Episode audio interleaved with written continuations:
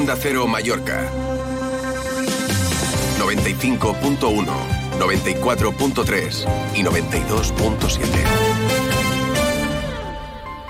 Hola, hola, ¿qué tal? Muy buenos días, las 12 y 20 minutos. Bueno, pues Josemi diciéndole al Sina que Baleares es un destino maravilloso. Bueno, hablándole de las excelencias de Baleares y de Fitur. Así que si lo dice Josemi, pues será verdad. Y si no, pues ah, ya se lo contaremos nosotros, que estos días estaremos en Fitur. De momento, hoy, desde los estudios de Onda Cero Mallorca, les cuento que los actos promocionales importantes en Madrid, en la antesala de Fitur, el plato fuerte, ha sido el foro bianual de liderazgo turístico que organiza Excel Tour. Enseguida les daremos las claves y con algunos sonidos. Y esta tarde la delegación balear, presidida por la presidenta balear, Marga Bruens, asistirá a la presentación de la exposición El viaje cultural de las Islas Baleares. Es como se llama la campaña organizada en el Museo Nacional Thyssen de Madrid. Además, Menorca tiene su propia presentación hoy para destacar los 30 años de la isla de reserva de la biosfera y sobre todo, sobre todo, su último hito, la declaración de la Menorca talayótica por parte de la UNESCO. En definitiva, han comenzado los actos promocionales porque, como les digo, estamos en la antesala de la feria y en general la promoción de nuestra isla, de Mallorca y también de la ciudad de Palma, pues eh, van a ir de la mano de la oferta gastronómica, por fin, eso nos dicen, campaña turística para el paladar, algo en lo que hemos insistido mucho aquí en este programa en los últimos años, ¿verdad? Es importante lo que sucederá en Fitur porque la feria turística buscará consolidar el mercado nacional en Baleares, que recordemos fue el salvador de nuestra economía durante los meses más duros de la pandemia. Además tiene muy buen paladar el mercado nacional. Ahora es el tercer mercado emisor de turistas en Baleares, después de alemanes y británicos. Y sigue creciendo. España ha sido líder en el turismo en el 2023, según el último estudio de CaixaBank Research. Lo escuchábamos esta mañana en los boletines informativos de Onda Cero. Ese informe pone sobre la mesa algunos datos para el análisis que confirman el reto de las administraciones públicas y de las empresas adaptarse a los nuevos tiempos y al cambio climático. España pasó a ser el primer destino turístico del mundo en 2023 y superó a Francia por primera vez y muchos lo achacan al calentamiento global. Tras el fuerte bache que supuso la pandemia para el sector turístico, la recuperación del turismo internacional en España se puede dar por prácticamente completada y Baleares es líder en estos datos. Además, la recuperación de la llegada de turistas internacionales junto con la elevada inflación han aupado el gasto turístico y aquí el 2023 ha sido de auténtico récord en gasto y en llegadas a nuestros aeropuertos. En este informe, en el de CaixaBank Research, se analizan los precios en destino, la geopolítica y la estabilidad que favorecen la seguridad y, por tanto, el atractivo del destino España. Y por último pone de manifiesto un riesgo para el sector turístico, el aumento de las temperaturas como consecuencia del cambio climático. El año 2023 fue también el más caluroso de la historia del planeta, según el Servicio de Cambio Climático Copérnicos. Así que los hábitos de los viajeros están cambiando. Esto mismo se lo vamos a preguntar, entre otras cuestiones, a muchos empresarios y políticos que van a pasar por nuestros micrófonos en los próximos días, en la Feria Internacional del Turismo, FITUR, que arranca oficialmente mañana miércoles, también con nuestra programación en directo desde IFEMA.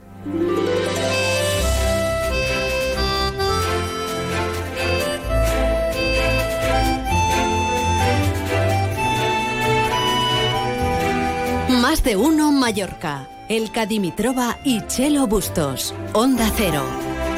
Bienvenidos y bienvenidas a Más de Uno Mallorca. Como les decía, aún les saludamos desde los estudios de Onda Cero que tenemos aquí en Palma, que esta tarde saldremos de viaje con destino a Madrid. Nosotros también viajamos, aunque sea por trabajo y en la capital de España, a la cita del turismo más importante en lo que llevamos de año.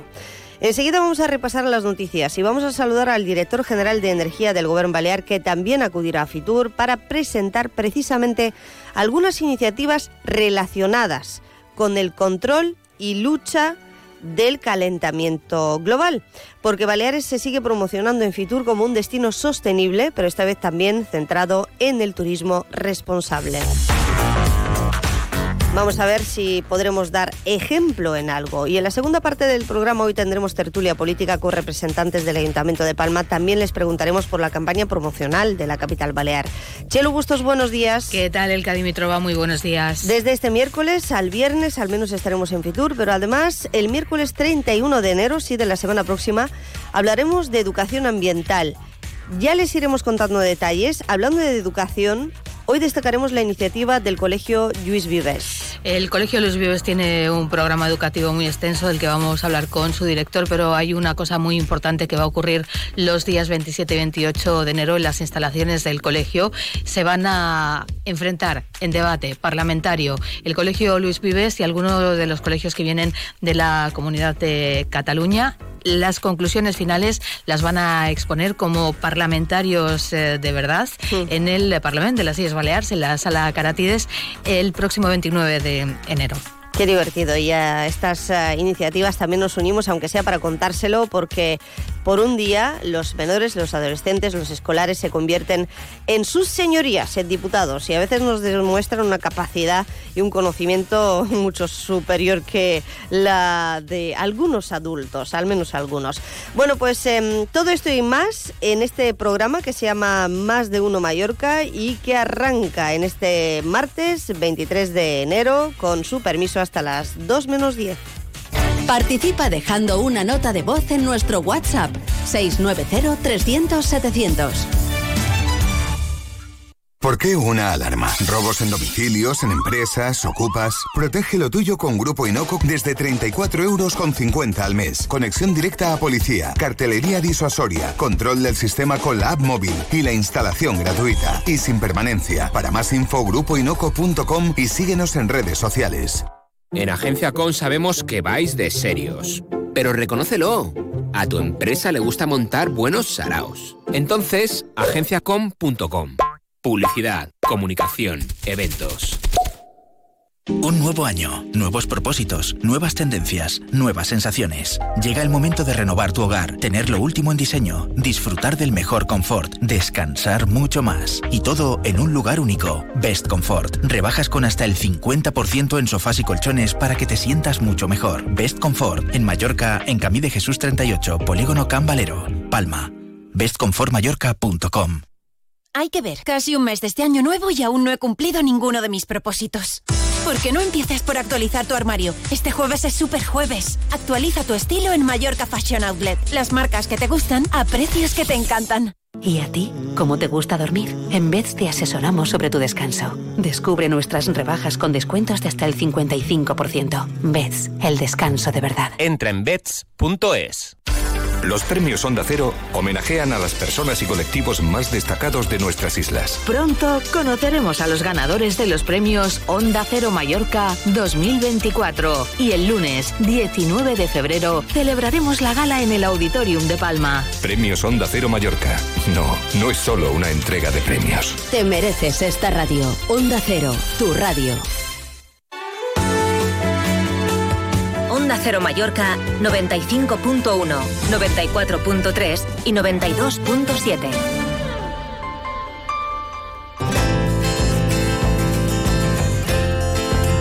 Más de uno Mallorca. El tiempo. Vamos a ver qué temperaturas está dejando este anticiclón que acaba de llegar también a Baleares. Iván Álvarez, previsión meteorológica para las próximas horas. Buenas tardes. Buenas tardes. Hoy en la isla de Mallorca predomina una jornada más el anticiclón que nos deja el cielo poco nuboso con la aparición de algunos intervalos de nubes altas en lo que queda de jornada, pero sin esperar precipitaciones. Este anticiclón también nos va a traer un día más un ascenso de las eh, temperaturas, alcanzando de máxima los 18 grados en Inca y los 17 en Palma. Es una información de la Agencia Estatal de Meteorología.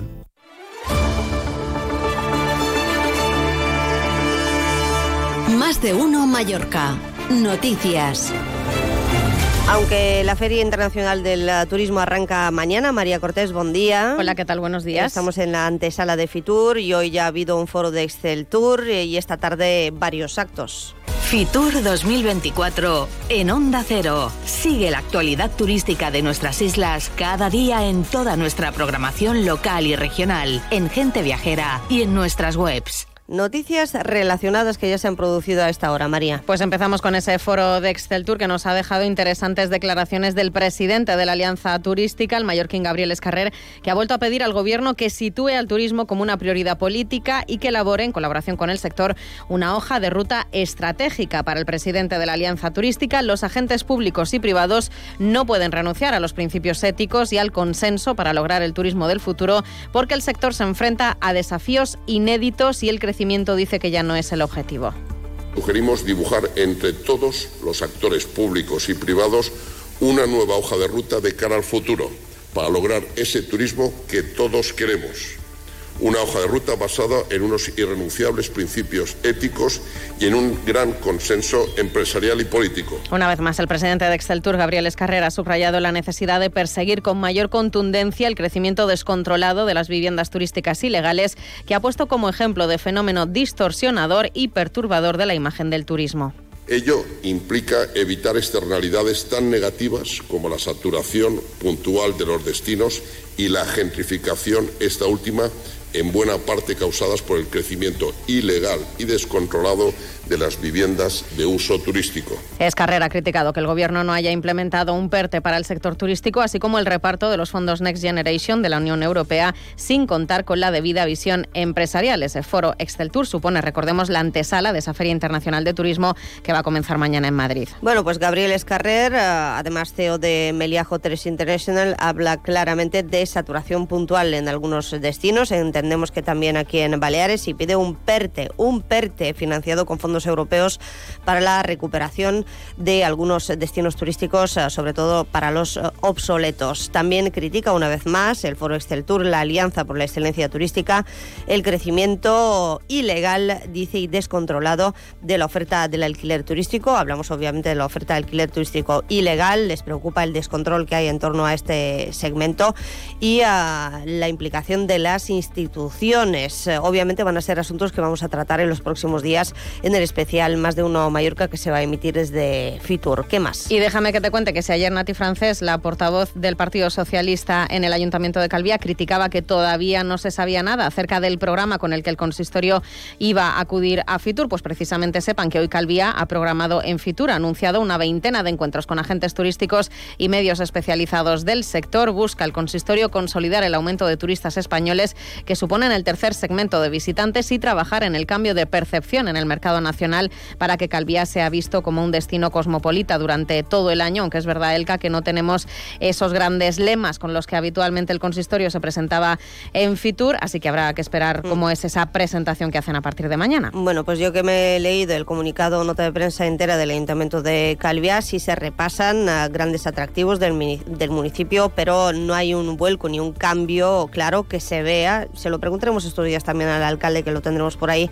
en eh, Fitur, el alcalde de de, Calviá, pues que se vea en esta feria Fitur, porque se habla de muchos eventos y de cosas adquiridas en los últimos años que son claros atractivos del municipio. Así que de momento sin grandes variaciones en la campaña promocional, entre otras cosas. Pero bueno, lo dejamos aquí y ahora repasamos el resto de la actualidad. Fitur 2024 en Onda Cero. Sigue la actualidad turística de nuestras islas cada día en toda nuestra programación local y regional, en Gente Viajera y en nuestras webs. Otras noticias, María. Que pasan, por ejemplo, por datos preocupantes que hemos vuelto a conocer en materia de vivienda, porque Baleares es la provincia española que requiere un mayor esfuerzo económico para comprar una vivienda, con el 45% de los ingresos familiares, un porcentaje que ha aumentado 12 puntos en solo un año y que se sitúa muy por encima del 30% recomendado por los expertos. Así se desprende de un estudio publicado por el portal inmobiliario Idealista que sitúa a Palma como la ciudad española donde más aumenta el esfuerzo que hacen las familias para alquilar un inmueble dedican el 43% de sus ingresos, también un incremento de 10 puntos en los últimos 12 meses. En materia educativa, hoy se ha celebrado en Ibiza la primera mesa técnica sobre insularidad que ha presidido el Conseller de Educación y Universidades, Antoni Vera, un encuentro en el que el Gobierno quería consensuar con la comunidad educativa y con los sindicatos medidas para solucionar la falta de docentes en las pitiusas, como por ejemplo aumentar el plus de insularidad de los profesores que están allí destinados, tanto en Ibiza como Formentera. Recordemos que ahora mismo ese plus es de 100 100 euros, además de identificar las plazas de difícil y muy difícil cobertura, al igual que se ha hecho en la sanidad. Por cierto, que Comisiones Obreras ha pedido el desbloqueo del convenio laboral para el colectivo de la enseñanza infantil de 0 a 3 años que afecta a más de 900 trabajadores aquí en Baleares. ¿Cuántas cosas que contar de nuevo y con más detalles a las 2 menos 10? Hasta luego, María. Hasta luego. Y en los deportes. Más de uno Mallorca. Deportes. Un avance también con Paco Muñoz, última hora deportiva. Buenos días. Buenos días, estamos eh, pendientes de la rueda de prensa de Javier Aguirre. Mañana el Mallorca juega los cuartos de final de la Copa del Rey, eliminatoria partido único en Somos ante el eh, Girona. También eh, esperamos conocer a partir de la una el rival del Palma Futsal, también en cuartos de final de Copa. Y una curiosidad, el futbolista Lucas Romero, que se formó en la cantera del Real Mallorca, que debutó con 15 años en Primera División, el club le hizo debutar, lo puso en el escaparate ante el Real Madrid, en recuerdo, la ciudad deportiva, la capital de España, sin tenerlo atado. Meses después se marchó al Lazio, del Lazio traspasado al Milan y el Milan lo ha cedido a la Almería. Es decir, que regresa a la Liga Española Lucas Romero y vamos a ver el rendimiento que le da. Una demostración de cómo gestiona el Mallorca su cantera pone a un jugador en el escaparate sin tenerlo atado. Por cierto, la entrevista ayer con el canteano Javi Llabrés eh, ha tenido mucha repercusión en las redes sociales. Un futbolista que, bueno, pues vamos a ver si tiene la oportunidad, porque el chico está picando piedra para que le dé la oportunidad. Es el único jugador de la plantilla que no ha sido titular en, en Liga. Veremos si mañana o el sábado tiene la oportunidad de jugar de, inicio. Yo creo que se lo merece, veremos. Bueno, pues eh, para los que se perdieron la entrevista, la pueden recuperar en nuestra página web en onda0.es barra Mallorca, en la sección de deportes, eh, con audio destacado y muchos comentarios, sobre todo en Twitter y redes sociales. Hablamos del Mallorca y también de Rafa Nadal, que ha anunciado que... Sí, Rafa Nadal anuncia que va a jugar a Doha, eh, le va a servir de, preparación de cara a esa exhibición con Alcaraz, que tendrá lugar en el mes de marzo en Las Vegas. Lo que hay mm. que ver es si luego Rafa Nadal eh, está para afrontar la temporada de tierra y ese gran objetivo que es el Roland Garros. Y lo contaremos a la 1.40. Seguimos en más de uno Mallorca con eh, invitados, como les decía, en la antesala de Fitur. Eh, y ahora vamos a saludar a alguien que va a salir de viaje, pues no sé si en el mismo vuelo que nosotros, pero ahora nos lo dirá. Participa dejando una nota de voz en nuestro WhatsApp 690 300 700. Ya tengo colegio plurilingüe para mis hijos, el Liceo Francés Internacional de Palma, de los 3 a los 18 años. Los preparan para acceder a las mejores universidades de España y de todo el mundo. Pero mis hijos van a empezar secundaria. No hay problema. Cuentan con un programa de adaptación para adquirir el nivel de francés necesario. Descúbrelo personalmente en sus jornadas de puertas abiertas del 22 al 26 de enero. Reserva tu plaza en lfipalma.es.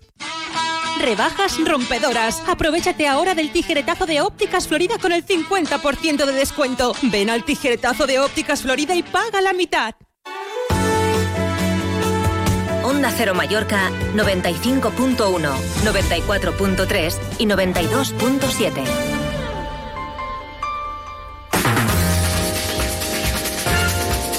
Más de uno Mallorca. La entrevista. Pues eh, repasando la agenda de Fitur, que ya han comenzado algunos actos previos a la inauguración de mañana, que vamos a seguir aquí en los micrófonos de Onda Cero Mallorca esta tarde a partir de las cinco y media, la presidenta del Gobierno Balear, que ya está en Madrid, pues em, acompañada de la de, Turismo y, ah, entre otros, ah, director general y demás cargos, van a participar en, eh, como les decía, diferentes actos. Eh, por ejemplo, en el ah, foro bianual de liderazgo turístico que organiza Excel Tour, ya por la tarde, sobre crecimiento responsable y con propósito. De estos temas vamos a hablar enseguida y también a las 8 de la tarde hay un acto promocional por parte de la delegación balear, presidido por la propia presidenta del Gobierno y también el consejero de Turismo, en el Museo Thyssen, bajo el nombre, una exposición que se presenta bajo el nombre El viaje cultural de las Islas Baleares, porque va a ser uno de los ejes de la oferta promocional eh, y de la estrategia estrategia turística de Baleares este año en Fitur. Se va a hablar mucho de cambio climático porque es un reto y uh, también uh, pues un problema que afrontar de inmediato y además los turistas lo reclaman, sobre todo los turistas responsables. El director general de Transición ah, de Energía del Gobierno Balear precisamente ha estado esta mañana en un ah, acto relacionado junto al consejero Alejandro San Pedro de la Consejería correspondiente. Diego Viu, ¿qué tal? Buen día. Hola, buen día, ¿cómo estáis? ¿Cuándo va usted para, Madrid, para asistir a IFEMA, a la feria? Pues yo creo que el jueves, y si nada cambia, jueves por la mañana hacemos las maletas y vamos para allí. Bueno, pues em, de momento nosotros eh, el jueves estaremos en directo, miércoles también, así que iremos un poquito antes. Pero como decía, el cambio climático es un reto. Vamos a ver cómo marca también la evolución turística y usted precisamente va a participar de la presentación de un uh, proyecto ejemplar en nuestras islas, precisamente em, para observar las consecuencias y cómo controlar los efectos del cambio climático en una zona turística, un destino dentro de Mallorca como es la zona de Calamillor. Sí, eh, así es. El proyecto LIFE, como bien indicas, es una línea de financiación para proyectos de la Unión Europea que es muy solicitada y muy prestigiosa y hemos tenido la suerte de, presentar un proyecto comprometido, un proyecto valiente y que ha sido uno de los nueve seleccionados para, para poder avanzar. Entonces, estamos muy orgullosos de ello y realmente creemos que es, que es una necesidad y que es una herramienta muy potente para poder avanzar. Lo he hablado muchas veces con Inés Butler de la Asociación Hotelera de la Zona, también del consorcio Life Adapt Cala Millor, con una importante inyección de dinero público y de dinero europeo. Y precisamente el cambio climático, el calentamiento, va cambiando los hábitos de los turistas, la forma de viajar. Em, ¿Saben cómo afrontar este, este nuevo reto? Porque esta mañana hemos conocido el resultado del último informe de CaixaBank Research, que precisamente habla de España como líder en turismo internacional, pero también también del cambio de, hábitat, de, hábitos de los propios turistas. Y aquí en Baleares pues tenemos buen tiempo todo el año, pero también calentamiento y subida de temperaturas. Sí. Yo creo que, la solución por la que hemos apostado es realmente la que es viable y es la, solución de consenso. ¿no? El, proyecto abarca y, pone en la misma mesa tanto a las administraciones públicas, que son las que tienen que legislar, impulsar y poner el marco normativo, a, como bien decía Sanet Barle, que representa ese sector turístico, a esas empresas comprometidas, entendiendo que realmente es el territorio y su patrimonio natural el que hace posible esta actividad económica, y también la ciencia, ¿no? Entonces, sentar a ciencia, administración y a, y a la parte turística y ponerlo en común con la sociedad, pues creemos que es la herramienta, ¿no? De buscar esas soluciones que tienen evidencias, que tienen una evidencia aprobada, que está testeada y que además pueden ser replicables a lo largo del mundo y hacer esa campaña de concienciación y de gobernanza común, de, de poner a pie de la ciudadanía esto es lo que nos está sucediendo, esto es el mejor método para hacerlo, involucrarlos en esa toma de decisión. Yo creo mm. que en eso somos pioneros y que es el camino también. Es el camino y la consejería para la que usted trabaja también ah, se encarga de la transición energética y de las ayudas. Precisamente esta mañana han visitado la carpa informativa itinerante de la Oficina de Transición Energética, ubicada enfrente, en este caso, de la Torre Asima, eh, estos días, ah, hoy y mañana, para ofrecer asesoramiento e información a la ciudadanía, también a las empresas eh, sobre autoconsumo colectivo, cambio climático, transición energética y las ayudas ah, para la instalación de, placas fotovoltaicas. Eh, lo dejamos aquí, eh, señor Viu, nos vemos en Fitur y seguiremos hablando, no lo dude, porque dentro de una semana exactamente, dentro de, mm, bueno, menos de una semana, va a estar aquí también en los estudios de Onda Cero eh, Alejandro Sáenz de San Pedro, el, el para hablar un poquito más de esas ayudas. Gracias, eh, director general de Economía Circular, Transición Energética y Cambio Climático, que es su cargo exacto. Diego Viu, hasta pronto. Gracias, hasta pronto porque ahora tenemos que hablar de educación. Les decía que la semana que viene tenemos un programa especial de educación ambiental, pero antes de estos chavales que hacen mucho, de los que se implican también a nivel político-social, lo que ustedes quieran, con Chelo Bustos. Hace relativamente poco tuvimos la oportunidad de hablar eh, con, con, él. Eh, nos contó muchas cosas sobre el proyecto educativo del Colegio Luis Vives. Hoy le saludamos de nuevo porque por primera vez en Baleares el Colegio Luis Vives será anfitrión de la final autonómica Cataluña-Balears del modelo de debate parlamentario europeo, un evento educativo importantísimo que se celebrará los días 27 y 28 de enero en las instalaciones del colegio. Antoni Frau, director de el Colegio Luis Vives. ¿Qué tal? ¿Cómo está? Buenas tardes. ¿Qué tal? Buenas tardes. ¿Cómo es ese modelo de debate parlamentario? ¿Cómo es el MEP? ¿Qué es el MEP? Bueno, a día de hoy hay un montón de modelos de debate, que esto es bueno que la gente lo sepa. Hay un casi infinidad, ¿no? El MEP, ¿en qué se diferencia? Pues el MEP es un debate oficial eh, organizado por, por el Parlamento de la Unión Europea. Desde Bruselas, digamos, eh, nombran a un representante por país europeo, el cual coordina ese modelo de debate, que es el mismo en todos los países eh, de la Unión, cada uno en su idioma. En este caso es en castellano, el de España, ¿no? Entonces, eh, los temas sí que vienen impuestos por el Parlamento Europeo y son temas, digamos, que les preocupan a nivel parlamentario y quieren escuchar propuestas de los jóvenes europeos que obligatoriamente los que participan en el MED son alumnos de primer bachillerato. Es decir, no cogen segundo porque están en preparación de, selectividad, que es en junio, y es el año anterior, o sea, madurativamente es un año interesante, ¿no? Y, son niños que, alumnos que hacen propuestas, pues obviamente muy interesantes. Se proponen cuatro temas, se preparan en, en el Estado Nacional, en este caso sería en España, en diferentes comunidades autónomas. Nosotros pertenecemos a la final Cataluña-Baleares, que históricamente la hemos hecho juntas por, proximidad y por, por unión idiomática ¿no? del, catalán y el castellano. Y eh, bueno, pues estos alumnos hacemos una final en cada colegio que quiere participar del MEP, preparando estos cuatro temas, cada uno se especializa en un tema, y los cuatro mejores de cada cole participarán en la final, que en este caso, pues como hemos comentado, será el 27, 28 y 29 de, de enero, y eh, vendrán nueve colegios de Cataluña, que nos hace mucha ilusión recibirles, participan dos colegios de Mallorca y uno de Ibiza.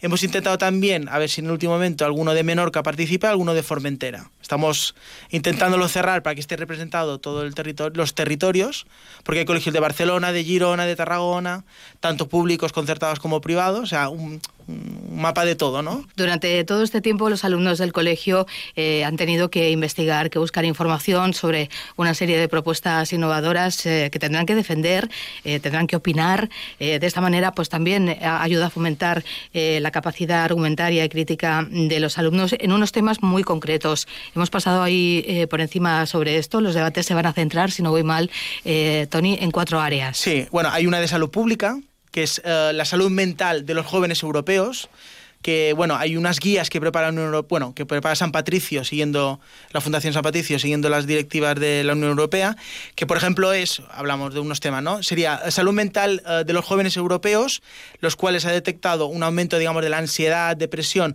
post covid es decir el, tema de estar digamos encerrados aquellos meses tan duros. Prácticamente son temas del día a día. Sí que ahora ya es un tema del día a día y se ha detectado mucho en colegios, ¿no? Pues un, incremento pues, de la agresividad, de la frustración, del bajo nivel de frustración, de depresión infantil. Entonces, ¿qué propuestas o qué elementos se pueden hacer desde los colegios? ¿Qué planes se pueden crear para intentar detectarlo y paliar el tema este europeo que preocupa mucho en todos los países de la Unión Europea, no estamos hablando de España, ¿vale? Luego hay otro tema que me encanta, que, que va muy bien para Baleares, que es la creación de un, de un, de un turismo eh, sostenible, ¿no? Es decir, qué propuesta tienen estos jóvenes europeos para desarrollar un turismo que sea respetuoso con el medio ambiente, pero que obviamente es un, es un, es un motor económico, ¿no? Y casualmente este tema es español, pero al hacerlo en Baleares y obviamente en Mallorca, que vivimos de esto, pues me, hace, para me, hace, me hace mucha ilusión, la verdad, ¿no? Escuchar propuestas, ya que es un tema muy nuestro, claro. ¿no? Y bueno, también hay otro tema de gestión del agua, etcétera, etcétera. Hay cuatro, cuatro temáticas. Una experiencia que, eh, bueno, pues eh, llevada a sus vidas reales, eh, como estamos comentando, les va a servir también eh, para su futuro profesional y, personal. Y quién sabe, Tony, igual de aquí a un tiempo eh, podamos ver algunos de esos alumnos o alumnas del Colegio Les Vives como profesionales en ciencias políticas. De momento, la primera toma de contacto con el Parlamento será el próximo 29 de enero en la sala Cariátides del Parlamento de las Islas Baleares, donde se van a presentar ahí sus conclusiones, ¿no? Correcto. Primero quiero agradecer al Parlamento de las Islas Baleares que nos haya cedido gratuitamente la sala de Cariátides, que es la sala, digamos, de donde están los parlamentarios, sin poner ningún inconveniente. Ha sido muy rápido y el equipo de protocolo y el presidente del Parlamento ha firmado documentos, etcétera, etcétera, y la aprobación, y estoy, vamos, estamos muy agradecidos. Y en nombre de los colegios de Cataluña me han trasladado que diga que, que, están muy agradecidos, que les hace mucha ilusión visitar el Parlamento Balear, que no lo conocen. Y bueno, la verdad que, que es hacer la final, es decir, hay dos días que sábado y domingo se prepara en el colegio, que es un debate interno, y la final en el cual presenta las conclusiones por equipos, los cuatro comités, y donde se vota las resoluciones, que sería una especie de normativa que crea cada comité, que puede salir a favor o en contra, o sea, se, puede, se pueden tumbar estas propuestas, pues se defenderá en público, por comisión, delante de un tribunal y delante de los compañeros en la sala de Geratides, que la verdad que nos hace mucha ilusión porque el marco es perfecto, que es como intentaríamos simular un mini parlamento europeo. Tony, muchas veces eh, te preguntamos, ¿qué diferencia al Colegio Luis Vives eh, de todos los demás. Pues precisamente ese modelo educativo del que estamos hablando y que marca la diferencia y ese compromiso que, que tiene el colegio con la innovación educativa. En el año 2010, el Colegio Luis Vives apostó por la formación profesional, algo como muy novedoso, como muy pionero en aquel año. ¿Cuál es la oferta actual de, la FP en el Luis Vives? Sí, quería comentar que la FP, ¿por qué se abrió la FP? Porque pensamos en aquel momento que es verdad que FP venía de unos años muy duros que tenía una imagen muy negativa y nosotros como dirección y como propiedad pensamos que todo el mundo eh, tiene que tener su camino y cada uno tenemos que elegir nuestro camino y un camino de calidad, ¿vale? Entonces hay gente que dice, bueno, yo con 16 años y un día puedo trabajar, es una, un camino.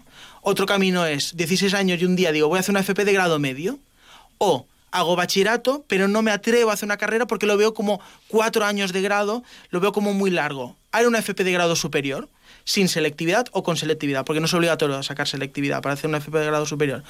Y en aquel momento abrimos FP. Es verdad que desde el año 2010 al 2023, que han pasado 13, es verdad que en España y en Baleares la imagen de FP ha subido mucho. ¿Por qué? Porque la inserción laboral es brutal. La velocidad de contratación, incluso antes de acabar la FP, que ya nos vienen a fichar los alumnos y alumnas antes de acabar la FP, pues es impresionante. Superior a muchos grados universitarios nacionales y, baleares. Entonces, quiero decir esto que también FP es una salida profesional brutal y también el primer día de FP también quiero decir que les decimos a nuestros alumnos que ellos quedan chocados porque es el primer día de la bienvenida, que esto es un, es un tránsito están aquí dos años con nosotros, pero no los queremos que se queden aquí. Queremos que hagan, si quieren, un grado universitario una vez acabado el grado superior. Que esto sea como un trampolín profesional y de conocimiento hacia un grado superior y luego su carrera profesional. todo esto le sirve un poco de aliciente, porque sí que es cierto eh, lo que estabas eh, comentando. Hubo una época en la que los estudiantes que se decantaban por la FP, por la formación profesional, eran como aquellos que, eh, bueno, venían, pues, de fracaso escolar, o se les asociaba un fracaso escolar. Eso es. También hay que decir que en aquella época, estamos hablando de 20 años atrás, había poca oferta de FP en España. Ahora se ha ampliado mucho. Han sacado muchos decretos, leyes educativas, etcétera, etcétera, que apuestan por la FP de calidad. Entonces, claro, esto también ha ayudado a subir la imagen y a tener una profesionalización más elevada en FP y una calidad. Y las empresas valoran mucho el dominio técnico en elementos específicos que un grado no te da porque un grado te da una visión, un conocimiento teórico muy amplio, muy, muy, grande, pero FP va en concreto a tu nivel de profesionalización en un puesto de trabajo en concreto. Cuidado. Entonces, claro, eres más eficiente al tener conocimientos técnicos aplicables al día siguiente. Estáis eh, implantando también la línea inglesa a partir de tres años. Sí. Nosotros, esto también salió el año 2012, nosotros teníamos un volumen de horas de inglés muy importantes, pero eh, se nos pidió por parte de la familia decir, bueno, darle una vuelta porque nos interesa incluso subir más las horas de inglés. Nosotros dijimos, bueno, vamos a analizar la situación. Considerábamos en aquel momento que había muchas horas de inglés y gracias al Colegio San Peters de Barcelona, que es un colegio muy innovador, nacido el año 1964, que siempre ha tenido líneas inglesas. Y bueno, pues le pedimos al San Peters de Barcelona que nos ayudase a, implantar una línea inglesa como hicieron ellos eh, desde el año 64, que solo tienen líneas inglesas. Y la verdad que bueno, fue un proyecto que preparamos un año y medio y lo lanzamos el segundo año, digamos.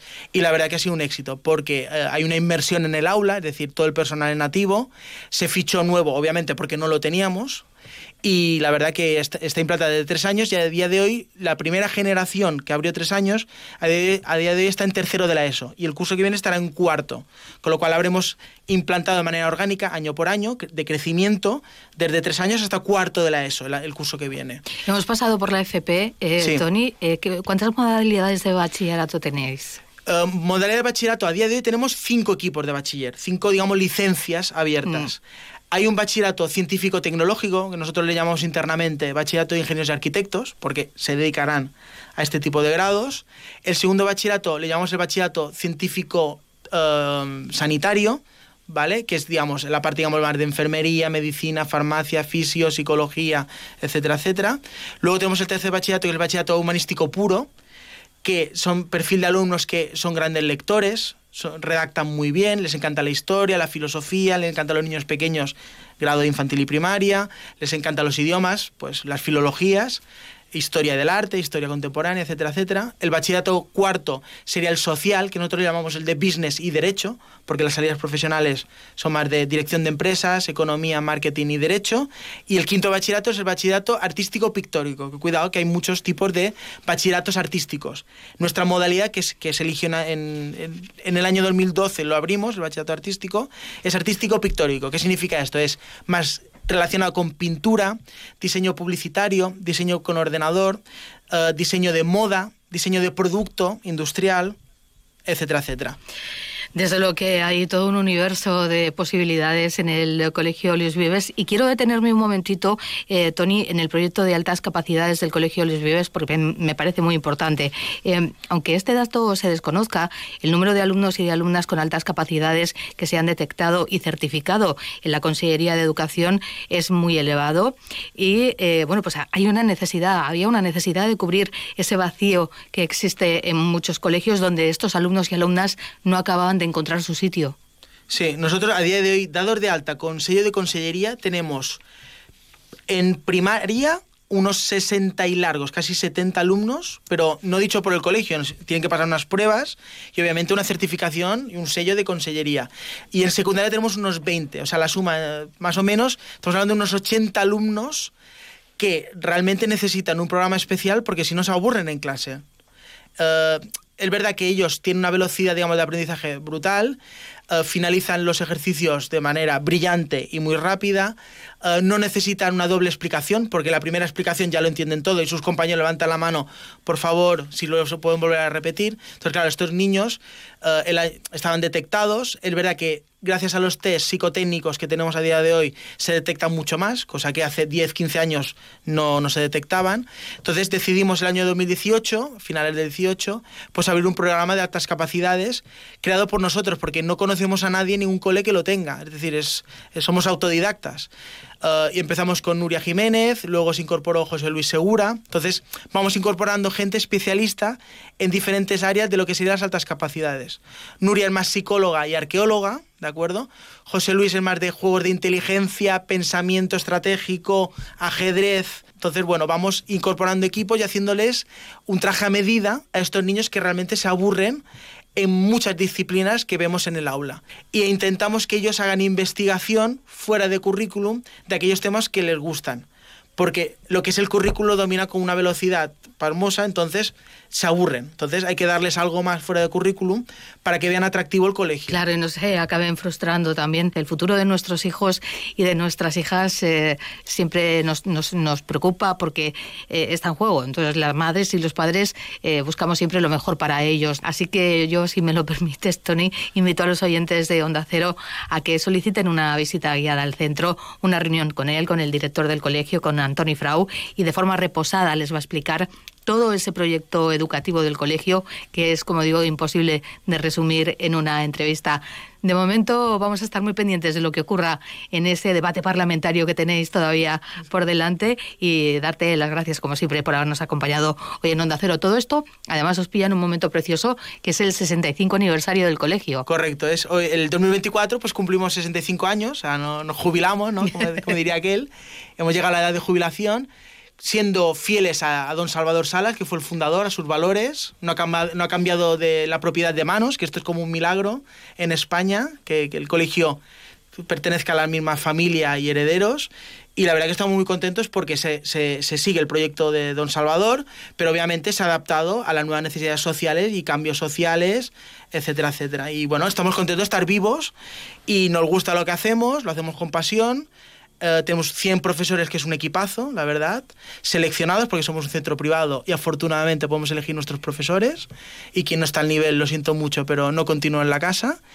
Y estamos muy contentos de donde estamos, la verdad. Hemos hecho muchos esfuerzos, obviamente, muchas inversiones, pero hemos llegado a un momento pues que está un momento dulce y estamos disfrutando de lo que hacemos. Antonio Frao, director del Colegio de los Vives de Palma, como siempre, un placer. Gracias y hasta cuando quieras. Un placer, gracias, Chelo. Participa dejando una nota de voz en nuestro WhatsApp 690-300-700. Hay que ver, casi un mes de este año nuevo y aún no he cumplido ninguno de mis propósitos. ¿Por qué no empieces por actualizar tu armario? Este jueves es super jueves. Actualiza tu estilo en Mallorca Fashion Outlet. Las marcas que te gustan a precios que te encantan. Onda Cero Mallorca 95.1, 94.3 y 92.7. Es la una de la tarde, mediodía en Canarias.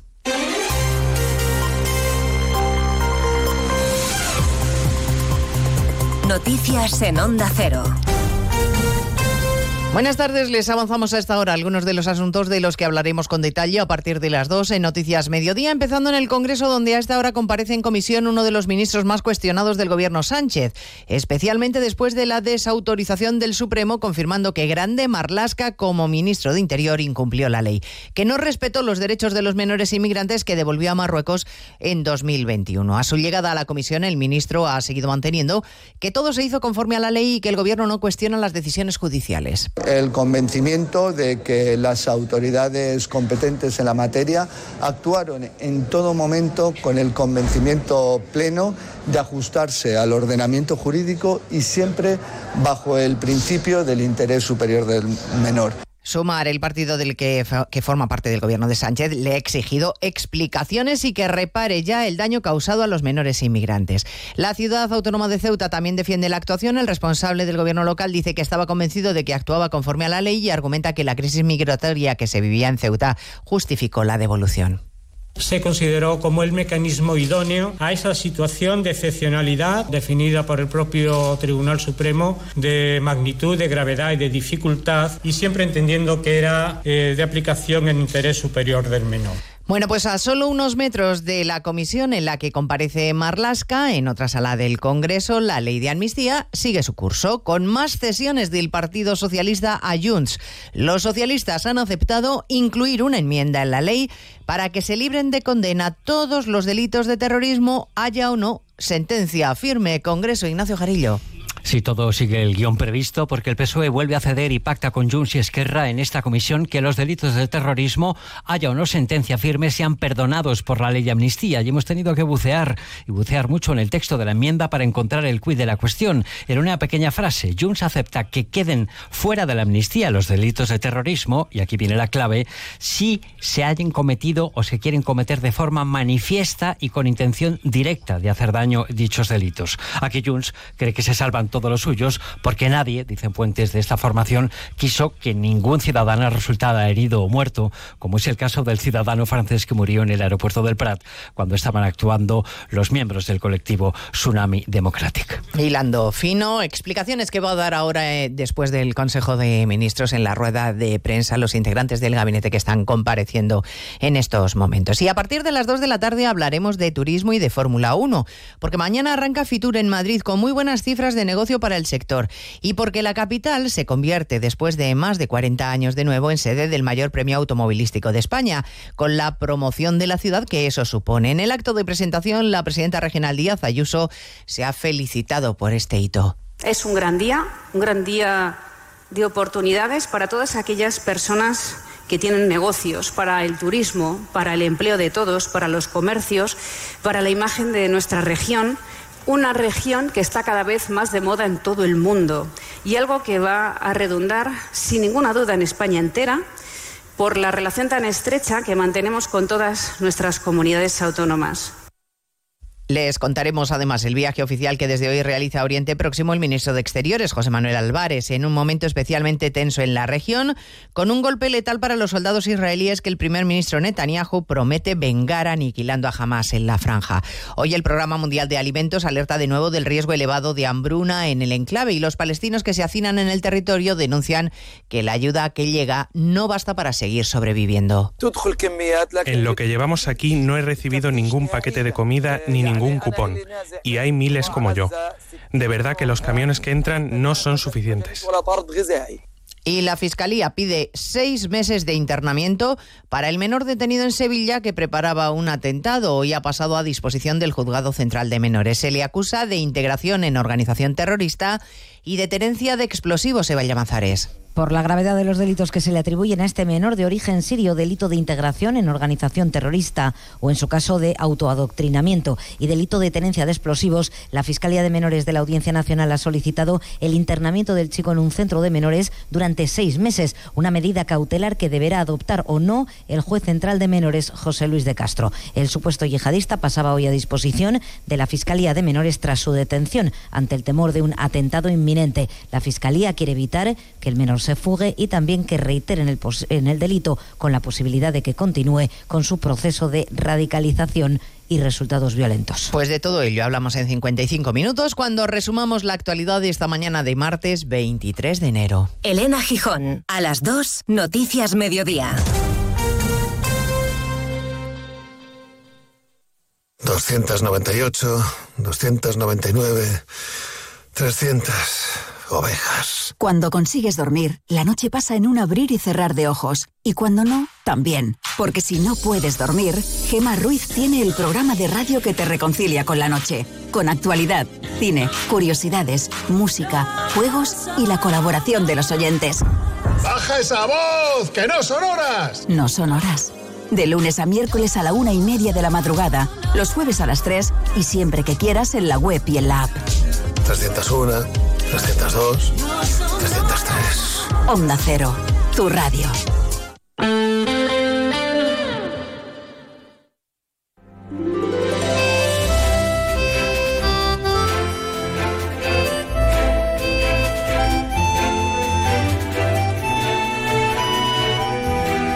Más de uno Mallorca. El Cadimitrova y Chelo Bustos. Onda Cero. Onda Cero, tu radio, que hoy sigue aquí en Mallorca, en los estudios que tenemos en Palma, pero mañana estará en Fitur. No solamente el equipo de este programa de Más de Uno Mallorca, sino también de Illes Baleares en la Onda para todas las Baleares a partir de las dos y media en los tres días importantes para profesionales de la Feria Internacional del Turismo, la más importante para el sector turístico aquí en España. Y ah, hablando de turismo, del mercado nacional y de un poco de todo, por supuesto va a ser uno de los asuntos ah, claves que llevaremos hoy a tertulia, tertulia política hoy con representantes del Ayuntamiento de Palma, previa en la antesala de Fitur, entre otros asuntos municipales que vamos a tratar enseguida con representantes de Vox, del Partido Socialista y de Podemos, después de las fiestas patronales, no lo olviden, entre otras cosas, pero será después de la información de servicio. Participa dejando una nota de voz en nuestro WhatsApp 690 300 700. Únete al Festival IKEA con precios bajos, muy bajos. No te pierdas los mejores días para tu hogar, con un montón de oportunidades y grandes descuentos hasta el 31 de enero en tu tienda o punto IKEA y en islas.ikea.es. Únete al Festival IKEA. ¡Tomeu! ¡Otra vez las goteras! No encuentro a nadie de confianza. Si no arreglas las goteras, se te caerá la casa entera. Tomeu, llama a tejadospalma.com, que me lo han recomendado. 685 66 11 44. Profesionales de confianza. 685 66 11 44. Los premios Onda Cero homenajean a las personas y colectivos más destacados de nuestras islas. Pronto conoceremos a los ganadores de los premios Onda Cero Mallorca 2024. Y el lunes 19 de febrero celebraremos la gala en el Auditorium de Palma. Premios Onda Cero Mallorca. No, no es solo una entrega de premios. Te mereces esta radio. Onda Cero, tu radio. Sabies que enguany, quan facis la declaració de la renda 2023, et podràs beneficiar de noves deduccions fiscals millorades i augmentades? Per haver estat pare, per lloguer, per despeses de conciliació, de llibres de text, per fills que estudien fora de l'illa o per tenir una hipoteca variable, ara et dedueixen més en els imposts. Trobaràs més informació d'aquestes deduccions a atip.es, Govern de les Illes Balears. Ya está aquí el 2024, año bisiesto donde todos contaremos con un día más para cumplir nuestros propósitos. Si tu propósito para este año nuevo es el de vender tu propiedad y tener un cambio de vida, ya sabrás que en Fincas Fiol somos especialistas en ello. No esperes, llámanos y te ayudaremos en todos los pasos para que tu propósito de año nuevo se cumpla cuanto antes. Fincas Fiol, especialistas en vender casas y apasionados en cambiar vidas. En Kia llevamos 30 años esperándote, porque mientras tú estabas rebobinando cintas con un boli, Kia Sportage no ha dejado de avanzar. Pero no pasa nada, llegas justo a tiempo. Kia Sportage, 30 años esperándote. Kia. Movement that inspires. Ven a Autovidal y Talleres, concesionario oficial Kia en Palma y Manacor o visítanos en autovidalitalleres.com. Hasta el próximo miércoles en Eroski, tomate ensalada granela a 2,19 euros kilo, filete de ternera balear al corte a 12,99 euros kilo, dorada de 300 a 400 gramos a 7,95 euros kilo, pechuga de pavo al corte a 13,25 euros kilo. El mejor precio en supermercados Eroski. Studio París, estamos de rebajas. Es el momento de cambiar tu cocina. Nuestros descuentos son espectaculares. Cocinas de diseño y calidad a medida con hasta un 40% de descuento. Y además puedes pagarla hasta en 24 meses sin intereses. Visítanos, te sorprenderá nuestra calidad, te sorprenderán nuestros precios. Nos podrás encontrar en General Riera 5 y en estudioparís.es. Onda Cero Mallorca. 95.1, 94.3 y 92.7. Más de uno Mallorca. El tiempo.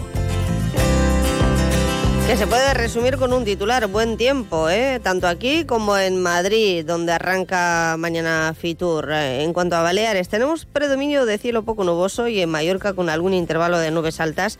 Las temperaturas siguen en ascenso, además serán eh, localmente notables. Fíjense que el ascenso de las nocturnas, por ejemplo, la mínima se va a situar en los 4 grados, pero en Yuc, pero en el resto 6, 7, 8 en Palma.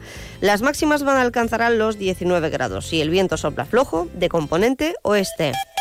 Más de uno Mallorca. El tráfico. Y en principio esta será la tendencia durante toda la semana. Veremos qué tal en Madrid. Ya se lo iremos eh, contando para todas las Baleares y aquí para Mallorca. Ahora lo que vamos a repasar es cómo está la circulación en la carretera. Déjete de Baleares, Laura Moro. Adelante, buenas tardes. Muy buenas tardes. Pues a estas horas encontramos solo algo de tráfico lento, lo que son las llegadas a Palma desde la carretera de Valdemosa y autopista de Inca. Por lo demás, eh, a estas horas en el resto de las principales carreteras el tráfico es prácticamente fluido y sin incidencias.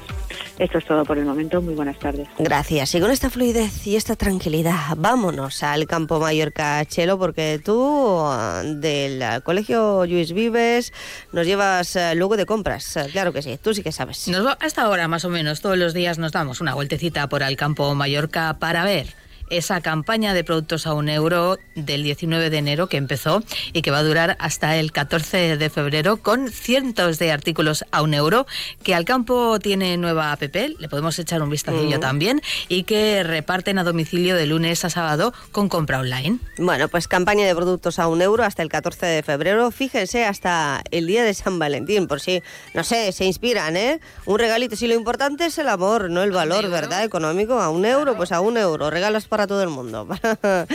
Em, ¿Qué te iba a decir yo? Pues no lo sé. Eh, que, que, nos vamos a ir al campo Mallorca, pero también algunas a Fitur. Así que nos preguntamos por la promoción uh, turística y promocional, promoción turística y la promoción turística de Palma, capital de Baleares entre otros destinos. Es uno de los asuntos que llevamos a tertulia política hoy con representantes del ayuntamiento. Participa dejando una nota de voz en nuestro WhatsApp 690-300-700. El mejor descanso y en un hotel de 5 estrellas. ¡Qué lujazo! El Hotel Hospes Maricelana Spa tiene la mejor oferta para residentes. 30% de descuento en el alojamiento con el código Maricel Friends para reservas hasta el 22 de marzo. Infórmate en hospes.com o en el 971 70 77 44. Aprende idiomas. Lernsprachen. Learn languages. Aprende idiomas. Oz Idiomas te ofrece cursos intensivos, campamentos y viajes al extranjero para todas las edades, todos los niveles y todos los idiomas. Empezamos cursos en enero. Ocidiomas.es. 37 años de experiencia. Infolegal Abogados, especialistas en accidentes de tráfico, reclamaciones de todo tipo de deudas y de gastos de hipoteca. Solo le cobramos un porcentaje de la cantidad que recupera. Llámenos al 971-720-706. Le esperamos en Avenida Argentina, esquina con calle Caro. Infolegal Abogados. Solo cobramos si ganamos. Marriott Golf Sonantem, con dos de los campos de golf más populares y con el mejor ambiente de club, le ofrece el abono de golf más completo de la isla, con acceso a los 36 hoyos de Sonantem, a las piscinas del spa y al gimnasio. Redescubra Golf Sonantem. No le decepcionará. Más información en sonantemgolf.com. Ascensores Asgonza. Cuidamos de tu ascensor con la experiencia, cercanía y rapidez que no has encontrado hasta ahora. Los mejores técnicos disponibles las 24 horas. Contrata con nosotros el mantenimiento o reparación de tu ascensor.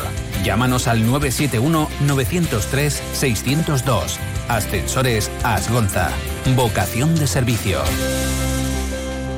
Del 24 al 28 de enero se celebra la Feria Internacional de Turismo FITUR y por ello, un año más, Onda Cero Illes Balears ofrece la más completa cobertura informativa desde IFEMA. FITUR 2024 en Onda Cero. Sigue la actualidad turística de nuestras islas cada día en toda nuestra programación local y regional, en Gente Viajera y en nuestras webs. Te mereces esta radio. Onda Cero, tu radio.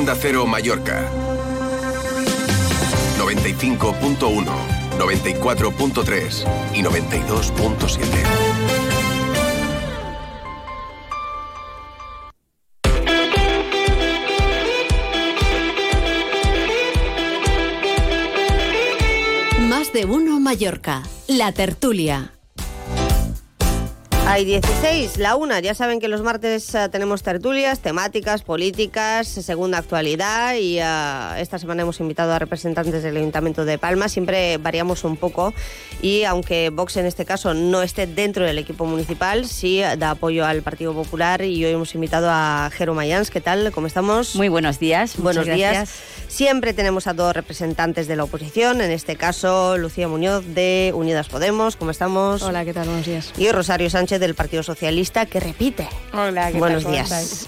Ninguno va a Fitur, ¿no? No toca, no va con el cargo, no va con ah, la agenda. Rosario. Yo probablemente iré con, con el partido, sí. ¿Sí? No, todavía Ah, Probablemente iré mm, un día o mañana, probablemente. no. Si, si finalmente cuadro la agenda. Y, Y los vuelos, sí. porque no está fácil la Es- cosa, ¿eh? efectivamente, De efectivamente. última hora, eh, ya para, para alojarse allí ni les cuento, es lo que pasa todos los años y por cierto eh, trabajamos con bastante previsión ¿no? para la cobertura informativa de, de la cita, que no es para menos. Pero sí que es cierto que este año va a haber varios mm, cambios, sí, ha habido cambios, más que nada porque ha habido cambios políticos en las principales instituciones. Me consta, eh, nos decía la concejal del Partido Socialista que igual se acerca junto con, con el partido, bueno, pues me consta que, por ejemplo, Catalina Cladera, expresidenta del Consejo de Mallorca, va a estar allí. De hecho, ya ha convocado a los medios a las doce y media, justo después de la presentación de la campaña promocional de Baleares, mañana el stand de, de Baleares, y ahí vamos a estar para contárselo, porque Onda Cero va a tener una, una cabina en torno al mediodía, presentación por parte del Gobierno Balear y de la ETIP, y después pues em, habrá representación de la oposición, en este caso del Partido Socialista. Hablo del Gobierno Balear, con sede de Mallorca y Ayuntamiento de Palma, donde ha habido cambios ¿no? Eh, políticos después de las elecciones de- del mes de mayo. Em, Ayuntamiento de Palma, el alcalde también pasará por nuestros micrófonos ahí en el stand de Baleares, pero el ayuntamiento ya ha lanzado cuál va a ser un poco la línea estratégica de la campaña de este año basada en el destino urbano 365 de Palma y también destino paladar, basado en la oferta gastronómica. Eh, ¿Tenéis más información, algo que falte, que sobre, algún mensaje de cara a la feria turística? Jero, Rosario y Lucía. Jero, por favor. vale, muchas gracias. Eh, vamos a ver, nosotros desde vos simplemente pues eh, estamos muy contentos, muy satisfechos que un año más eh, se dé visibilidad a nuestra ciudad de Palma porque evidentemente el turismo es uno de, nuestras fuentes de, ingresos y de mantenimiento de, todas las familias que vivimos aquí en esta ciudad. el tema que sea a nivel urbano, a nivel gastronómico, nos parece también una una, idea genial porque es, es, nuestro, nuestro plato fuerte, nunca mejor dicho, y, nada más que añadir. Es decir, eh, creemos fielmente en la importancia de, esta feria y, que se debe, se debe ir. Nosotros como Vox, por lo menos yo hablo en referencia al Ayuntamiento de Palma, mm, que a mí me conste, no, no vamos a tener una, una visita, una participación. Nosotros, como hemos hecho otras veces cuando hemos estado gobernando, creemos que es importante estar en la feria, creemos que estar es una feria del sector y es importante saber qué es lo que se está cociendo, porque es una, una feria principalmente económica, pero lo que sí que lamentamos y lo que sí que echamos de menos es un posicionamiento un poco más profundo del Ayuntamiento de Palma con respecto a la cuestión del turismo y las externalidades que genera el turismo, ¿no? Una, reflexión más profunda en cómo te posicionas también como destino, en un destino que es respetuoso con la gente que vive en el territorio, un destino que es respetuoso con el medio ambiente y un, un destino que prioriza la sostenibilidad del destino delante de lo que es el incremento de visitantes, la gentrificación, la luxificación o todo lo que o todo lo que está produciendo incluso una reacción de los propios vecinos y vecinas y nos lo están diciendo cada día de eh, esta falta de equilibrio entre lo que es el residente y entre lo que es el visitante. Y cuando hablo de esta falta de equilibrio, estoy hablando de prioridades, es decir, ¿qué priorizamos como el ayuntamiento? ¿Quién vive en Palma o estamos priorizando el negocio? ¿Dónde te sitúas en esto? lo que echamos de menos por parte del, del equipo de gobierno, porque creo que es la tendencia a nivel europeo, porque creo que es la tendencia a nivel mundial, porque creo que es la tendencia a la que tenemos que estar y es una tendencia de preservar la vida en nuestra ciudad es decir claramente cuáles son nuestras prioridades en Palma, ¿no? Si nuestra prioridad realmente, que es la que tiene que ser, es priorizar la vida del residente y la vida posible en nuestra ciudad. El Partido Socialista claramente dice y cree que la prioridad absoluta del equipo municipal, por ejemplo, en la anterior legislatura era el residente antes que la industria turística en Palma. Creo que lo que la prioridad que tiene que yo en el equipo de gobierno anterior no estaba, yo creo que es la prioridad que tiene que ser es la vida del residente en nuestra ciudad, la vida de la vida en la ciudad. La, cuando cuando el cuando el alcalde de Palma dice el mejor sitio del mundo para vivir, el mejor sitio del mundo para visitar, es una frase vacía. Aquí tienes que decir de qué estamos hablando. Lucía. Sí, bueno, nos preguntabas, ¿no? Si tocaba o no tocaba como representantes públicos ir a Fitur.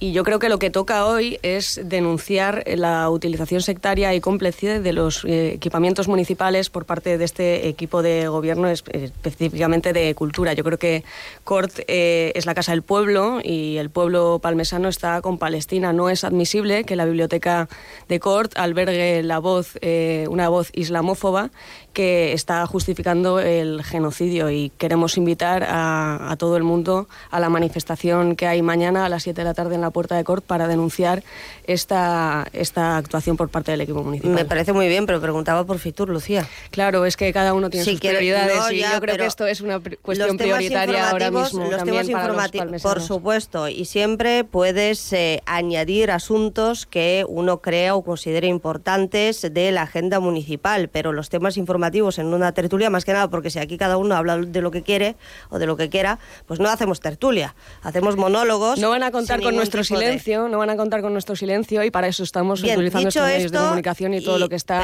todos los altavoces que tenemos a mano. Pero dicho esto en agenda, que lo podrías haber planteado perfectamente al principio, al final de este programa, recuperemos, por favor, la dinámica de las tertulias, que cada uno tiene una intervención de uno o dos minutos, se pueden interpelar, si lo desean, y marcamos unos temas informativos comunes. ¿Quieres hablar de Fitur? representante de Podemos. Yo creo que podemos hablar de la política turística del ayuntamiento, que Es creo que, tiene es que ver inexistente. una creo que cosa la política turística del ayuntamiento es una política de chanchullos. Y, cre- y creo que la pregunta que nos tenemos que hacer es, esta última normativa que nos viene de urbanismo, eh, de convertir, eh, mm, de promocionar ¿no? los hotels boutique, eh, a, a quién responde? ¿A qué butifarra de Palma está respondiendo esta política por parte del Ayuntamiento de Palma? Que hasta la Asociación Hotelera de Palma está diciendo que estamos en el nivel óptimo de plazas turísticas y que, y que esto no tiene, va a tener un impacto nulo. ¿A quién se está beneficiando? Pues de la normativa urbanística y de los hoteles boutique que sí que forman parte de la, de la política turística de esta ciudad y legislativamente nos han dicho y así lo recoge el plan, no va a haber más plazas turísticas, hay algunas excepciones, y estamos hablando de alojamientos que abren Sí, durante sí, hasta el Consejo de Mallorca les han dado la plana. desde pero luego. no va a haber, hay una moratoria, la hubo y en definitiva las plazas turísticas están repartidas ya. Pero bueno, de política urbanística y de política turística puede hablar Vox, por ejemplo.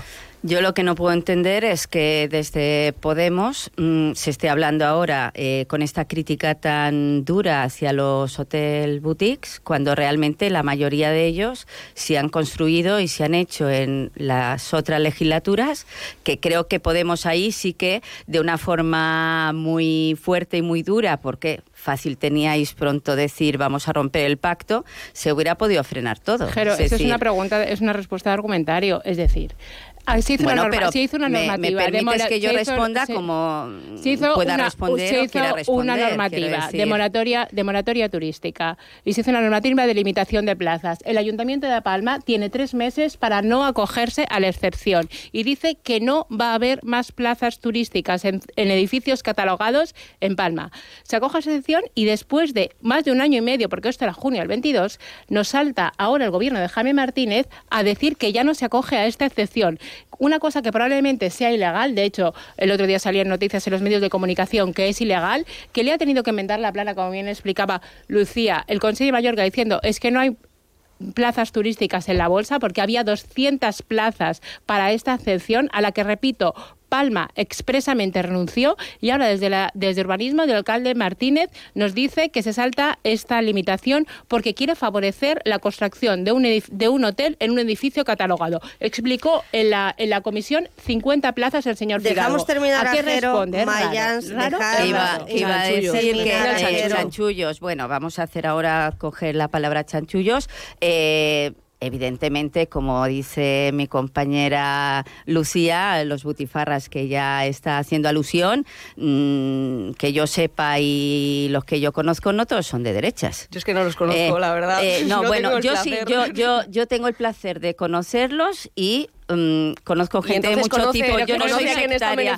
no soy, momento, no sectaria. es Pero que no es yo- una cuestión yo- de butifarras, no butifarras, no es una cuestión Señora de Rosario, es una señora cuestión de Rosario, modelo. es pero una de déjeme es responder. Es, decir, aquí parece Palma. que parece que está beneficiando solamente a unas personas. Por supuesto, a unas personas, nombre y apellido, Al exactamente. 1%. Como fu- como Ese es funciona el Un Partido momento, un Popular de momento, toda la no vida. habléis, por favor, os lo pido. No sé, no sé qué ha pasado aquí, pero hoy vamos a hablar de promoción turística y de Fitur. Una cosa va con la otra, estoy de acuerdo. eh, Hoteles boutique. No voy a ejercer de una tertuliana más, pero sí que hay ciertas cosas que hay que decir. Es decir, mañana este punto, por ejemplo, Rosario y Lucía se lo vamos a aclarar a los oyentes, espero, porque eh, espero poder contar con el alcalde de Palma. Y le voy a preguntar por este mismo tema. Que lo explique. Ahora bien, ahora bien, hablando de plazas turísticas y de los hoteles boutique, yo he entrevistado muchas veces aquí, por ejemplo, al exalcalde de Palma, a José Hila.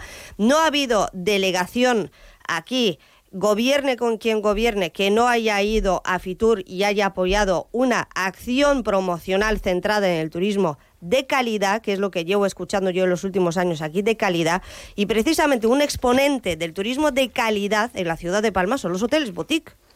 Vale, ¿hasta dónde llegas? Ahora hemos llegado a un límite. Más que nada- eh, ¿Hasta dónde llegas? Un momento. un límite en el que Un no... momento, más que nada, porque no confundamos, porque ya estoy eh, harta de, de polemizar sobre, sobre temas como ciudadana que no vienen a cuento. Los hoteles boutique son de un máximo de 50 plazas y abren durante todo el año. Y además en la ciudad de Palma han contribuido a la desestacionalización. Y eso mismo lo he hablado con el Partido Socialista, con Podemos y con Vox no tanto porque acaban de entrar en las instituciones. Y por supuesto con el Partido Popular. Por tanto, seamos claras. En este punto a respecto de las plazas turísticas, Jero Mayas, ¿tienes que decir algo? No, no tengo nada más que añadir. Bien, Turismo de calidad. Decía Rosario algo importante, lo concejal del de, Partido Socialista. Em, turismo responsable. Ponemos en el centro al ciudadano. Uno de los asuntos, uno de los temas claves que van a sobrevolar esta feria Fitur, y esto lo llevan todas las instituciones en sus mensajes promocionales, por lo que yo me he estudiado, porque llevamos muchos años haciéndolo, eh, y así lo vamos a hacer este año también en Fitur, es el turismo responsable. Responsable. Lucía, como concejal de eh, eh, única representante de Podemos en el Ayuntamiento de Palma.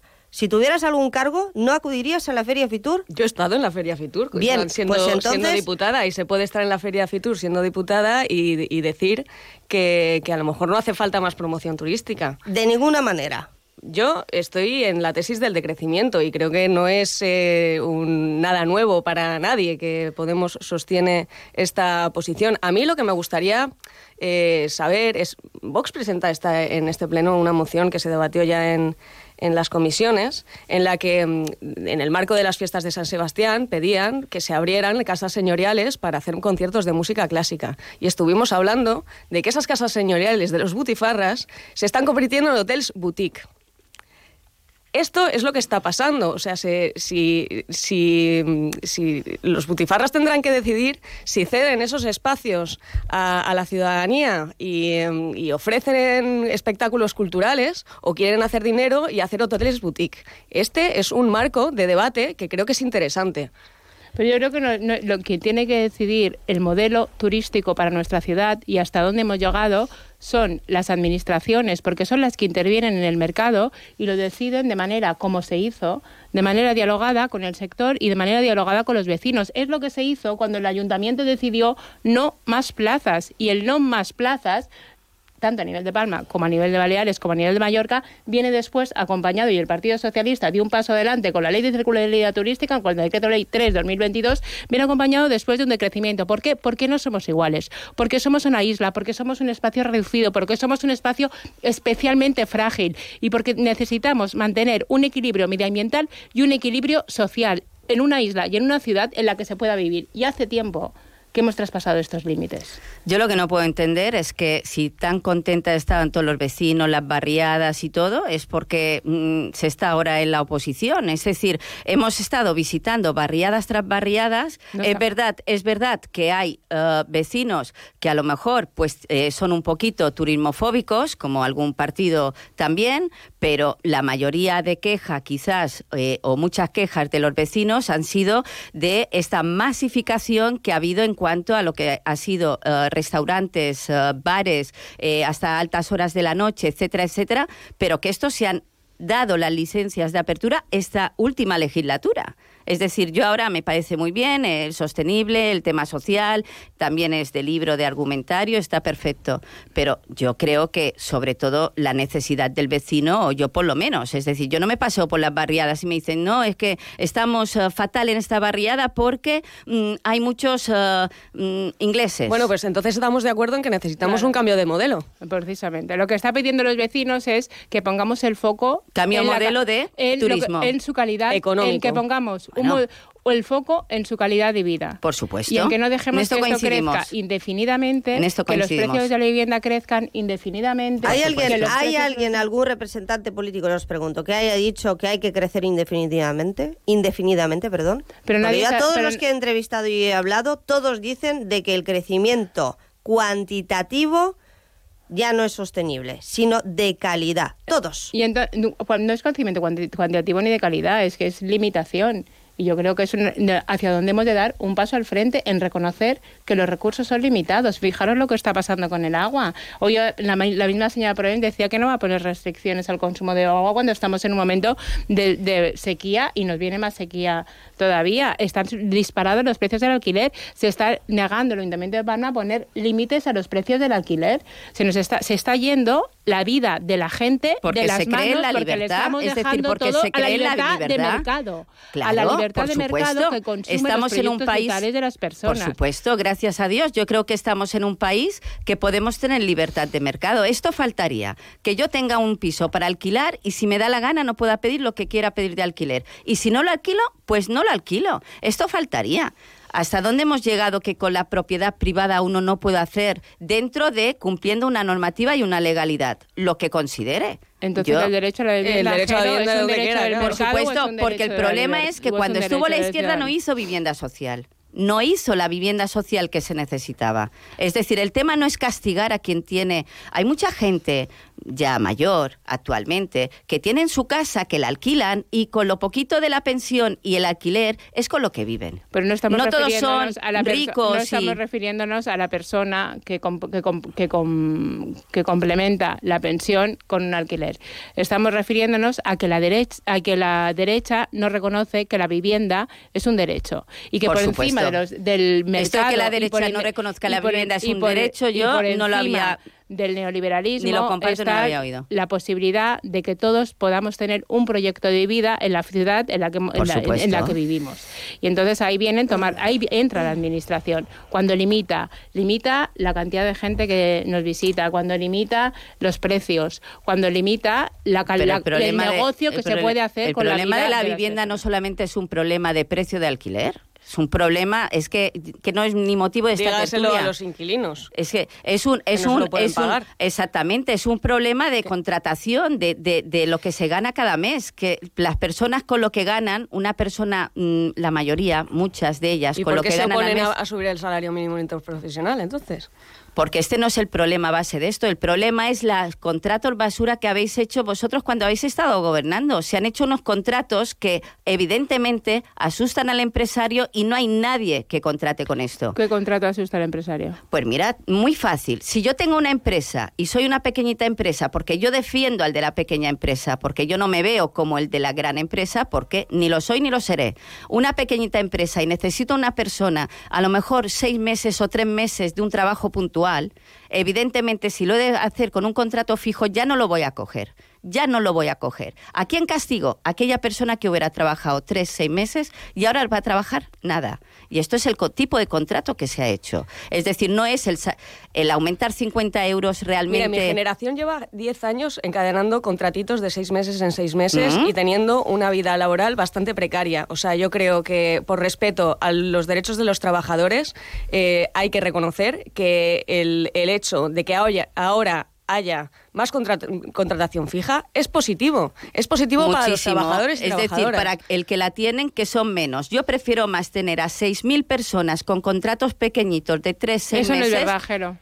Eso no es verdad, Jero. ¿Por qué porque me la dices- gente que no puede por qué tener me un- dices que no la es verdad? gente que no puede tener un proyecto ah, basado en unos ingresos fijos Exacto. no puede formar una familia, no puede contribuir a la sociedad, Por se tiene que dedicar simplemente a la supervivencia y tenemos a los jóvenes Mm. dedicándose simplemente a la supervivencia y muchas veces dependiendo de sus familias de origen Correcto. y así no podemos hacer un Es proyecto que no de se puede, no pueden ni, entrar proyecto- a alquilar ni un una casa. de país. Porque no tienes un contrato fijo. Mira, porque te piden el vosotros, contrato fijo, la vida evidentemente, laboral, sois de una el- generación el- diferente a la El mía. aval de tus padres. Pero, sí, pero Las Lucía, tres últimas nóminas. yo que soy muchísimo mayor que tú, cuando en mi época eras estudiante universitario y te cogían bancos, te cogían centros comerciales, te cogían tiendas para trabajar los sábados.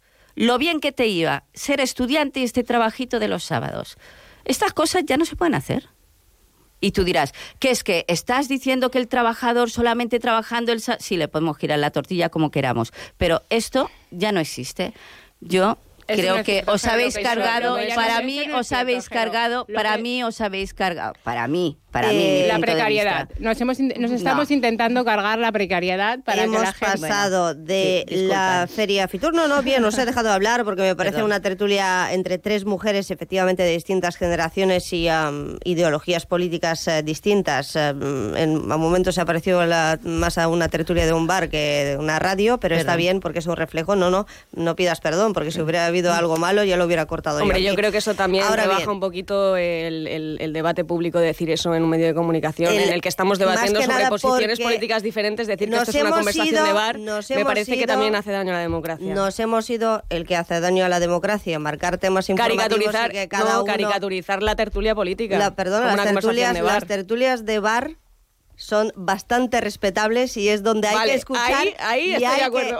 Que, y hay que fijarse mucho en lo Ahí que se dice en un bar, Vale, ¿eh? sí, tomando hago, un café hago. y tomando un café. A eso me refiero con lo que se ha parecido. Pero sí que es cierto que os pido, por favor, que en próximas ocasiones nos centremos. Hemos pasado de hablar de turismo, tiene que ver con la gentrificación, por supuesto, está en boca de todos, turismo responsable, y hay que trabajar, es una de las cuestiones que voy a llevar este año a Fitur, precisamente para preguntarles a los responsables políticos de allí cómo mejorar la percepción del turismo en nuestra sociedad entre los residentes, porque efectivamente es un problema, a la vez que muchos sabemos que actualmente la industria es la principal riqueza o motor económico que tenemos en nuestras islas. Pero bueno, se lo preguntaré mañana al alcalde. ¿eh? Me, apunto lo de las plazas eh, hoteleras y los hoteles eh, boutique. Gracias a Rosario Sánchez del Partido Socialista, Jero Mayans de Vox y Lucía Muñoz de Unidas Podemos, la más joven, ¿no? Ha quedado claro. Muchas gracias. Madre mía, qué tertulia de radio. Un minuto y medio, vamos con los deportes. Participa dejando una nota de voz en nuestro WhatsApp 690 300 700. La mejor calidad al mejor precio en supermercados Bip Del 18 al 31 de enero, oferta especial torradas. Botifarrones a 9,35 euros el kilo. Panceta de cerdo a 6,50 el kilo y lomo de cerdo a 6,98 euros el kilo. Supermercados Bip Bip. Más de 60 centros en toda Mallorca. Cuando tu cuerpo quiere estar perfecto, necesita estar en las mejores manos. En el Centro Laser Clinic Parque Llevant tienes a un equipo altamente cualificado que aplica los principales tratamientos de medicina estética en Manacor. Pide tu cita al 971-822400. Hospital Parque Llevant. Deu anys al teu costat.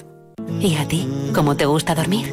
En vez te asesoramos sobre tu descanso para que cuando descanses, descanses de verdad. Descubre ahora nuestras rebajas con descuentos de hasta el 55% en colchones y complementos de descanso de las mejores marcas. Encuentra tu tienda más cercana en beds.es.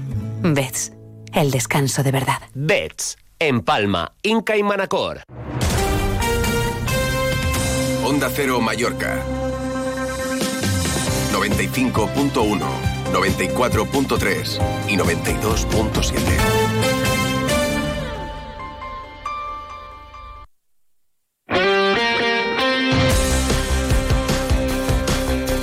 Vamos a ver si mantenemos la intensidad y la emoción en la antena a nivel informativo. Paco Muñoz, tiempo para los deportes aquí en Más de Uno Mallorca. ¿Qué tal? Buenas tardes. Todo acontece a la misma hora en deportes. Hace unos minutos hemos conocido el sorteo de los cuartos de final de la Copa del Rey de Fútbol Sala. El Palma Futsal jugará el 21 de febrero la eliminatoria de cuartos a partido único en Sevilla ante el Betis. Y mañana el Real Mallorca recibirá también en cuartos de final de la Copa del Rey, eliminatoria a partido único en Somos, a la Girona. Hace unos minutos ha finalizado la rueda de prensa de Javier Aguirre, que es eh, consciente de la dificultad ante el equipo de moda. 51 puntos suma en la primera división el conjunto catalán.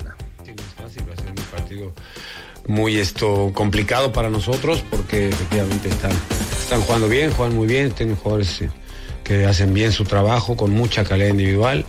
Un gran técnico, yo creo que es el equipo más eh, eh, de moda esta temporada, sino ya no solo en la liga, sino en Europa mismo. Nadie apostábamos que esta altura llevan 51 puntos y, tienen cuartos de final en, la Copa del Rey, ¿no?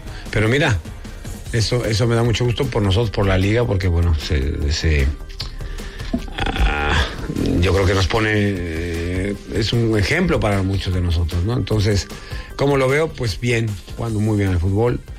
Eh, con mucha seriedad, con mucho compromiso, todos corren. Va a ser un partido bastante complicado para nosotros, pero con el aliento de nuestra gente, nuestro campo, tal y cual, y con la, la experiencia mala que tuvimos contra ellos, seguramente que vamos a, jugar de otra forma y con, con otro talante, sí. Del Mallorca, a favor del Mallorca el factor eh, campo, jugará delante de su afición ante el eh, Girona. Hace 15 años que los isleños no acceden a unas semifinales de la Copa del Rey y mañana tienen eh, la oportunidad. Hay que recordar que en 2003 el conjunto Bermellón consiguió el título ante el Recreativo de Huelva con Gregorio Manzano en el banquillo y Samuel Eto'o en el campo. La 1 y 43 minutos en más de una Mallorca Deportes. Hasta las 2 menos 10 buscamos más noticias y también a uno de nuestros habituales. Más de uno Mallorca. Deportes. Paco Muñoz. El ciclo de danza Auditorium de Palma Air Europa presenta Rhythm of the Dance, la compañía nacional de danza de Irlanda, de gira mundial en 2024 por su 25 aniversario. El mejor step dance irlandés, visto por 7 millones de personas en 50 países. No te lo pierdas, el 11 de febrero en el Auditorium de Palma. Venta de entradas en taquillas Auditorium y en auditoriumpalma.com. Cambia la imagen de tu hogar o empresa como siempre has soñado. Decotex Balear te ofrece todo tipo de revestimientos de suelos y paredes, cortinas, parquets, moquetas, alfombras, jardines verticales a medida. Distribución e instalación oficial de primeras marcas. Visita nuestro showroom en Gremio Hortelans 5, Polígono Son Rusiñol o en decotexbalear.com. Haz tu sueño realidad con Decotex Balear. ¡Hey! En IKEA, todos los miércoles te descontamos hasta 10 euros en tus compras de enero por comer en el restaurante sueco. Ya lo sabes, tu descuento te espera cada miércoles de enero en IKEA. Ver condiciones en islas.ikea.es. Los premios Onda Cero homenajean a las personas y colectivos más destacados de nuestras islas. Pronto conoceremos a los ganadores de los premios Onda Cero Mallorca 2024 y el lunes 19 de febrero celebraremos la gala en el Auditorium de Palma. Premios Onda Cero Mallorca. No, no es solo una entrega de premios. Te mereces esta radio. Onda Cero, tu radio. Onda Cero Mallorca 95.1, 94.3 y 92.7.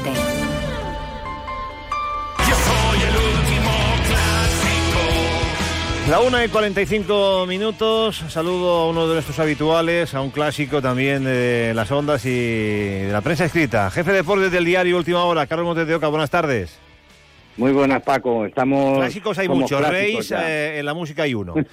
Eh, Sí, sí, sí. Bueno, que he escuchado a Javier Aguirre muy, no sé, muy como reservando información y no hay que engañarse. Si va por la Copa, pues tiene que jugar Raillo, Samu Costa y Larin. Si no va por la Copa y quiere hacer experimentos, pues que juegue Van den Heyden, Astasic y, y Copete. Sí, es una de las dudas que tengo. Lo Mascarey, ¿no? Llabrés, Amat, Abdón, que son los que han jugado las últimas eliminatorias. O en cambio va con los que tú has dicho atrás, con Dani, Antonio, Hilarino o Muriqui. No sé, es una de las dudas. De. Muriqui, Muriqui de inicio no creo, pero bueno, todo, Bueno, no. todo es posible. Yo, de, a ver, de inicio lo- no creo, pero ya, ya, ya el otro día Aguirre engañó. Parecía que no iba a jugar nada y, y jugó. Lo normal es, eh, bueno, Grave, supongo que Grave, pero bueno, eh, Sí, sí, sí. yo pondría el mejor, y si el mejor, y si el mejor es Rakovic, tiene que jugar Rakovic, eh, pero mm, Aguirre, si él dice que tienen que jugar los mejores, el mejor es Rakovic. Eh, a ver, eh, Graves tiene el aval que no ha encajado un gol, es verdad que es no que se ha a mí, a a esto de, que, de, de- de- primera. esto de que los porteros tienen que jugar los suplentes en la Copa, no, tienen que jugar los mejores. Es un partido que, que mete al Mallorca en semifinales. Es decir, que ju- pues, pues, pues, juega con Rakovic, que es el titular de la liga. Yo imagino que Gio y Lato o Jaume Costa en, el- en los laterales, y luego ya Valiant, Raillo y Nastasic. Eso, esa tiene que ser la defensa. Si no es esa la defensa, que no me cuente historias de, de que la Copa interesa, no. Esa tiene que ser la defensa.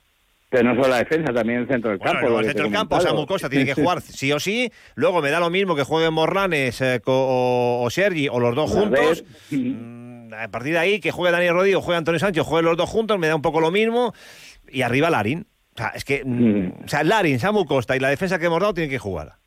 Es que, es un partido grande, que el Mallorca se juega, entra en semifinales por quinta vez en su historia. O sea, no, no, no es una primera eliminatoria, es un partido, hablamos ya de palabras mayores, que es verdad, te viene el Girona, que es el equipo de moda en Europa, solo ha perdido un partido ante el Madrid, lleva 17 partidos oficiales sin perder. O sea, no, no, no hemos Sí, jugado, pero- pero bueno, tú, tú tienes que jugártela, tienes que Sí, el jugártela. Girona está muy bien, pero es el Girona. Eh, me refiero que está muy bien la liga, que está muy bien, pero sigue siendo el Girona. Es decir, es un equipo que, Sí. que- que- que yo creo que en casa, jugando con ante la afición y con un equipo competitivo, tiene- se, le, se le puede ganar. Pero bueno, eh, al margen de esto, de, de- lo de Javi Llabres, oye, ¿cuándo va a jugar de titular Javi Llabres en Liga o en Copa? O sea, en Copa sí ha jugado, pero me refiero, el partido de mañana ya es, como, ya es diferente a los anteriores de Copa. Eh, mañana sería un buen estímulo ponerlo de inicio.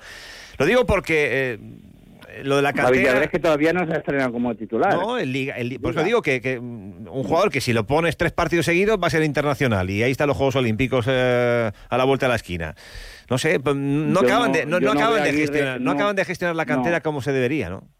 no, no, no veo a Aguirre tampoco apostando mucho por Son Vivi- ni, ni Aguirre ni el club, ¿eh? Mm, No, no, yo, el, yo, club, yo- el equipo bajó a tercera división, nadie alzó la voz, no lo reforzaron, aquí no pasa nada y no sé, yo creo que son Bibiloni lo tienen, no te digo que Y- y- olvidado, y- pero bueno, y- que y- no y voy- cuentan para nada. Y voy terminando, han pasado años, eh, pero ¿te sigues explicando cómo jugó Lucas Romero sin contrato con 15 años? Se le hicieron debutar contra el Real Madrid, lo pusieron en el escaparate para que tres meses después se fuese y ahora esté en la Almería cedido por el Milan. No, ahí hubo cosas que se nos escapan, la verdad. No sé si avisa, aparte tuvieron que pedir un permiso a la liga porque era un trabajador menor de 16. para que Pero para ¿qué que necesidad había de ponerlo en el escaparate sin contrato? O sea, es que es, que es alucinante. Además contra el Madrid. No, con- por eso Contra el digo, el partido más atractivo. Sí, sí, sí. No sé, son, son cosas de extrañas del mundo del fútbol y ahora en Almería ya veremos cómo le va. Bueno, pues nada, eh, Palma Futsal juega con el Betis, partido único también de Copa, pero bueno, le queda, le queda más lejos es en febrero y antes tendrá otros compromisos. Lo que sí que te digo que mañana Somos tiene que ser una caldera porque es un partido grande y que se deje Aguirre de, de experimentos. Yo pienso lo mismo, pero bueno, cuando sepamos el 11, eh, pues valoraremos quién juega y, y qué puede pasar. Y las intenciones. Sí. Carlos, un abrazo a tu amigo Venga, Jesús de Qatar. ¿Mm? Venga. Sigue ahí, Ahora ¿no? sí, Sigue ahí en Qatar. ¿no? Sí, Eh, sí, escuchando la en radio, Qatar Onda y Cero y... seguro- ¿Eh? Seguro que nos está escuchando. Venga, un abrazo, hasta luego. Venga, hasta otra. Pues mañana, día grande, Copa del Rey, eliminatorio de partido único. 15 años hace que el Mallorca no está en las semifinales de la Copa del Rey, mañana tiene la oportunidad. Y mañana día grande en Fitur, Paco, en Madrid, donde estará parte del equipo de Onda Cero. Salimos esta tarde para allá para saludarles mañana a las 12 y 20 en punto desde el stand de Baleares de IFEMA para hablar, bueno, algunos puntos nos los hemos apuntado en tertulia, otros eh, habrá, que, habrá que cogerlos con, con pinzas. En cualquier caso, mañana Miércoles, jueves y viernes estaremos en uh, Fitur. No se lo pierdan, uh, que tendremos un gran despliegue del equipo de redacción de Onda y Baleas, que ahora sigue con las noticias. Adiós. Te mereces esta radio. Onda Cero, tu radio.